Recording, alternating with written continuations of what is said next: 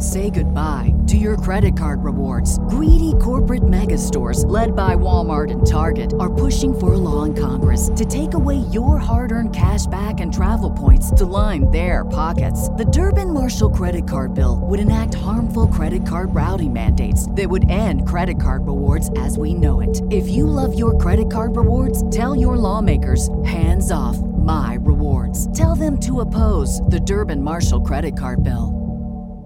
What's the easiest choice you can make? Window instead of middle seat? Picking a vendor who sends a great gift basket? Outsourcing business tasks you hate? What about selling with Shopify?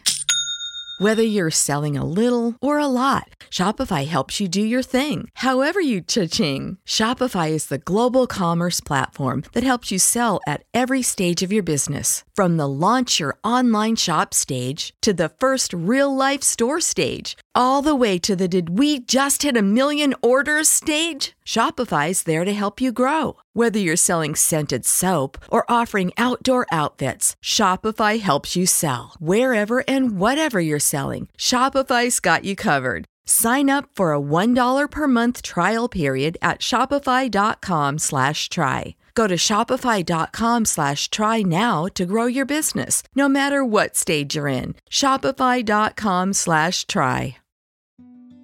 Welcome to Blooming English, brought to you by Eigo Garden, your online English language academy. In today's episode, we're diving into the world of academic English. Whether you're a student, a researcher, or just love learning, these phrases will help you understand and participate in academic discussions more effectively. Let's get started. First is critical thinking. This means thinking carefully about something before deciding. It's like being a detective with ideas. For example, when I read a news story, I use critical thinking to look for bias and understand why the media reports things in a certain way. Next, drawing a conclusion. This is when you decide something after thinking about the information. For example, after seeing all my friends with umbrellas, I drew the conclusion that it was raining outside. Now, building on previous research. This means using what others have found out to help with your own study, like adding more blocks to a tower. For example, I read about plants growing better with music, so I decided to build on this research and find out which music works best. Then, scope of the study. This tells what your study is about and what it's not about. Imagine drawing a circle around what you want to study. For example, the scope of my study is limited to sea animals, not land animals.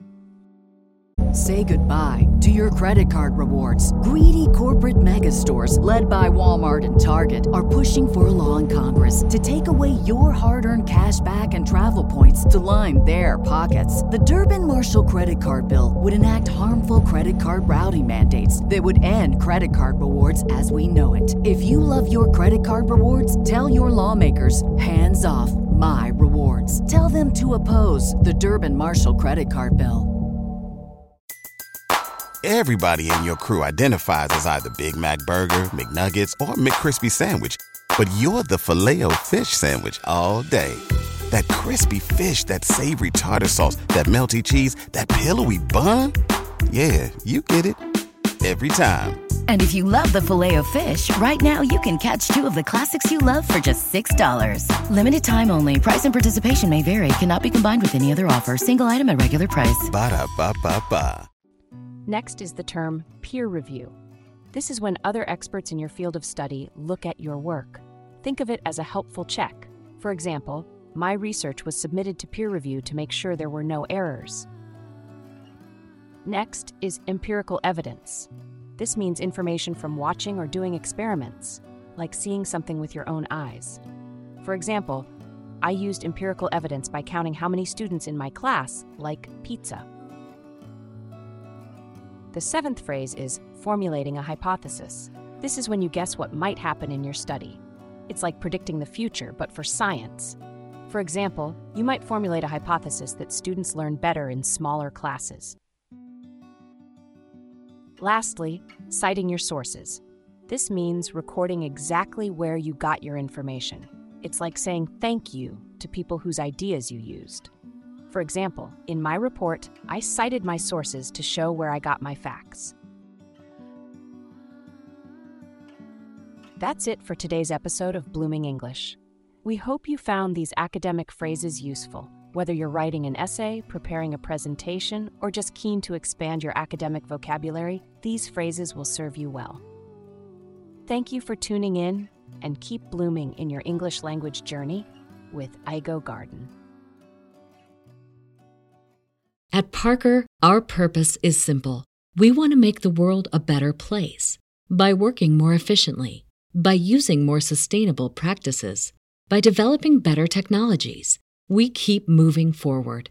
With each new idea, innovation, and partnership, we're one step closer to fulfilling our purpose every single day. To find out more, visit parker.com/purpose. Parker, engineering your success.